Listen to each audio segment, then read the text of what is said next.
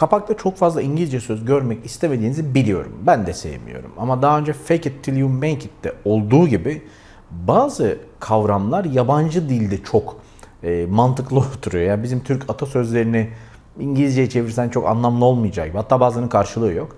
Ama no pain no gain bir felsefe. Hatta bazı yabancı filmlerde Hollywood'da falan da çok kullanılıyor. Rocky'de falan kullanılmıştı. No pain no gain nedir? No pain no gain'deki gain nedir? Pain nedir? Onu göreceğiz.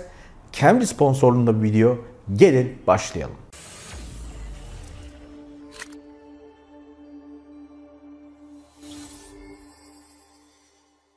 Hoş geldiniz. Başlamadan önce sponsorumuz Cambly ile ilgili bir duyurum var. Ondan sonra videoya geçeceğiz. Bu videonun sponsoru olan Cambly Eğitim 325 Gold 3 aylık üyelikleri %25 indirim veriyor. Ve harika bir haberim var. 30 dakika ücretsiz denemeyi alabiliyorsunuz. Bu yazın son 3 aylık indirimleri size ana dili İngilizce olan öğretmenlerle İngiltereli, Kanadalı, Amerikalı yani İngiliz hocadan direkt eğitim alıyorsunuz. Ve işi de bu eğitmenlik. 7-24 uygulama üzerinden ya da web sitesi üzerinden eğitim alabilirsiniz. Dünyanın dört bir yanından kaliteli eğitmenler size belli kriterlere göre öğretiyor. Yani utanmanıza, çekinmenize gerek yok. Çünkü amaç zaten sizin hatalarınızı görüp kendinizi geliştirmeniz.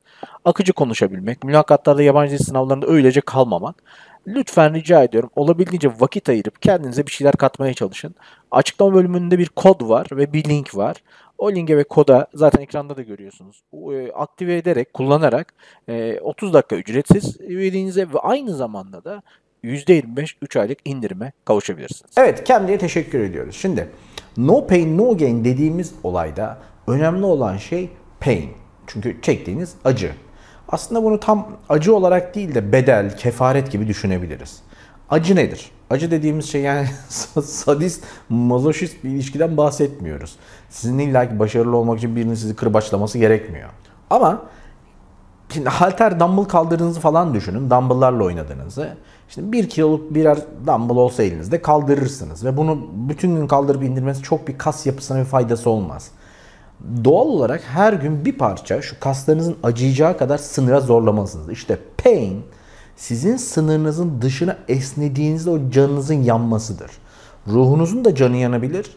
Fiziksel olarak da acıyı hissedebilirsiniz. Ama önemli olan şey sizin o pain'i hissedip, zorladığınızı hissedip karşılığında da sonra ödülü almanız.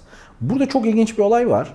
E, spor yapanların hissettiği, ben de zamanda spor yapıyordum inanmazsınız. Spor yapanların hissettiği bir dopamin var, mutluluk var. Kasların ağrısından dolayı oluşan. Çünkü o günlük görevini yapmış gibi hissediyor. Yani diyelim ki 10 kilometre yürüyorsunuz her gün ve 10 kilometre yürüdüğünüz zaman size bir mutluluk geliyor. Gö- görevimi yaptım diye düşünüyorsunuz. Bu mutluluğu işte yağlı besinler aldığınızda yemekteki yağdan gelen mutlulukla karıştırmayın. Tam tersi apayrı bir mutluluk. İşte biz ne zaman ki sınırları zorlarsak o zaman karşında bir ödül geliyor. Bunu ilişkilerde de düşünebilirsiniz. İkili ilişkilerde eğer ki sizin ilişkiniz hep sinema, ev, sinema, ev, sinema, ev diye geçiyorsa ve bir sınırı zorlamıyorsanız işte o zaman sorun var. Yani ilişkiniz rutine biner. Ha bu arada şu var. Gain dediğimiz şey yani kazanç ne? Çünkü hani bir e, bir şeye katlanıyorsunuz. Bir acıya, bir fedakarlığa, bir sabır gösteriyorsunuz. E, günlerce o yolu gidip geliyorsunuz. Mesela bu da bir, bir pain. E, ama en sonunda öğreniyorsunuz ki boş boşuna gidip gelmişsiniz. Veya kimse size öyle bir şey vaat etmemiş. Dolayısıyla gain denilen hedefi de doğru koymanız lazım. Peki burada şuna geliyoruz. Fayda e, maliyet ilişkisi denilen bir şey var. Siz ne kadar verim alıyorsunuz, ne kadar maliyet ödüyorsunuz. Ödediğiniz bedel, para, artık zaman, en büyük maliyet zamandır. Zaman karşılığında siz ne alıyorsunuz bu çok önemli. Yoksa boşu boşuna acıların çocuğu küçük emrah gibi sürmeye gerek yok. Yani siz sürekli bir pain yaşıyorsanız ve insanlar size, sürekli size he he ileride başarılı olacağım. Bak söz veriyorum sürünüyorsun ama harika olacak. Öldüğün zaman muhteşem olacak. Şimdi dünya üzerinde bazı toplumlarda bunu görüyoruz. Yani özellikle Hindistan'a veya biraz daha uzak doğuya gittiğin zaman Orta Asya'da falan bütün hayatını painle geçiren, acıyla geçiren e, ve hiçbir e, lüks ekstra hadi onu da geçtim yaşamsal hiçbir şeye ulaşmadan minimalizm değil bu. Minimalizmde yani yaşamak için minimum standartlara sahipsiniz. Burada kuru ekmek ve işte bir peştemalle yaşıyorsunuz. Yanlıştır doğrudur demiyorum. Benim haddim değil buna. Çünkü her felsefeyi yerinde öğrenmek lazım.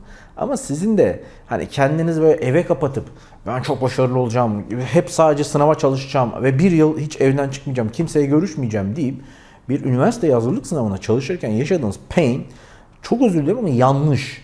Çünkü bir yıl boyunca siz dopamin alamazsanız, ders çalışmak dopamin vermez size çok fazla. E, ve arkadaşlarla buluşup sosyalleşmezseniz bir süre sonra bir makineye, bir robota bir şeye dönüşüyorsunuz. Bu arada dünya üzerinde çok yüksek bir oranda olmasa da burasını sallıyorum özür dilerim çok iyi aklımda kalmadı. 1 milyonda 6 falan diyeceğim. Çok yüksek değil. %1, %2 değil. Pain'den hoşlanan, acıdan hoşlanan veya acıyı hissetmeyen insanlar da var.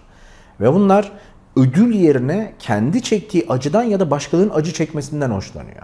İşte o zaman no pain no gain çok ilginç bir yere gidiyor. Nereye gidiyor biliyor musunuz?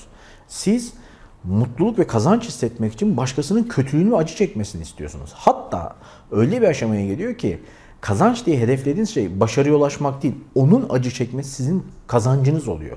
Toplumda böyle ruh hastaları var ve bunlar başkalarının acı çekmesinden bir kazanç sağlıyor, mutluluk sağlıyor. Eve mutlu gidiyor ya da gece uyuduğu zaman bunu düşünerek tatmin olarak uyuyor. Son bir e, tavsiyem var. Eğer ki no pain no gain felsefesinin içerisindeyseniz ki ben de bunun içerisindeyim. Çok da saygı duyuyorum bu mantığa. Çünkü e, sizlere işte video öğretmek, çeşitli faaliyetlerde bulunmak, çeşitli öğrenciler için bir şeyler yapmak, seminerler, eğitimler bunlar yani 5 saat seminer verdik en son. 5 saat boyunca ayakta kalıp konuşmak istemek bir pain. Ama gain ne? İşte insanların sevgisi. İnsan sevgisi ve saygısı kazanacaksanız o acıyı çekeceksiniz. Şimdi size bir sorum var. Sizin hayatınızda bu no pain, no gain yer aldı mı? Hiçbir acı çektiniz ve karşında hiçbir şey kazanmadığınız oldu mu? Ya da e, şu hocam ya şuna katlandım, şu ızdırabı çektim ama karşında da şunu kazandım dediğiniz bir şey var mı? Ben Önük Tatar. Bir sonraki videoda görüşmek üzere.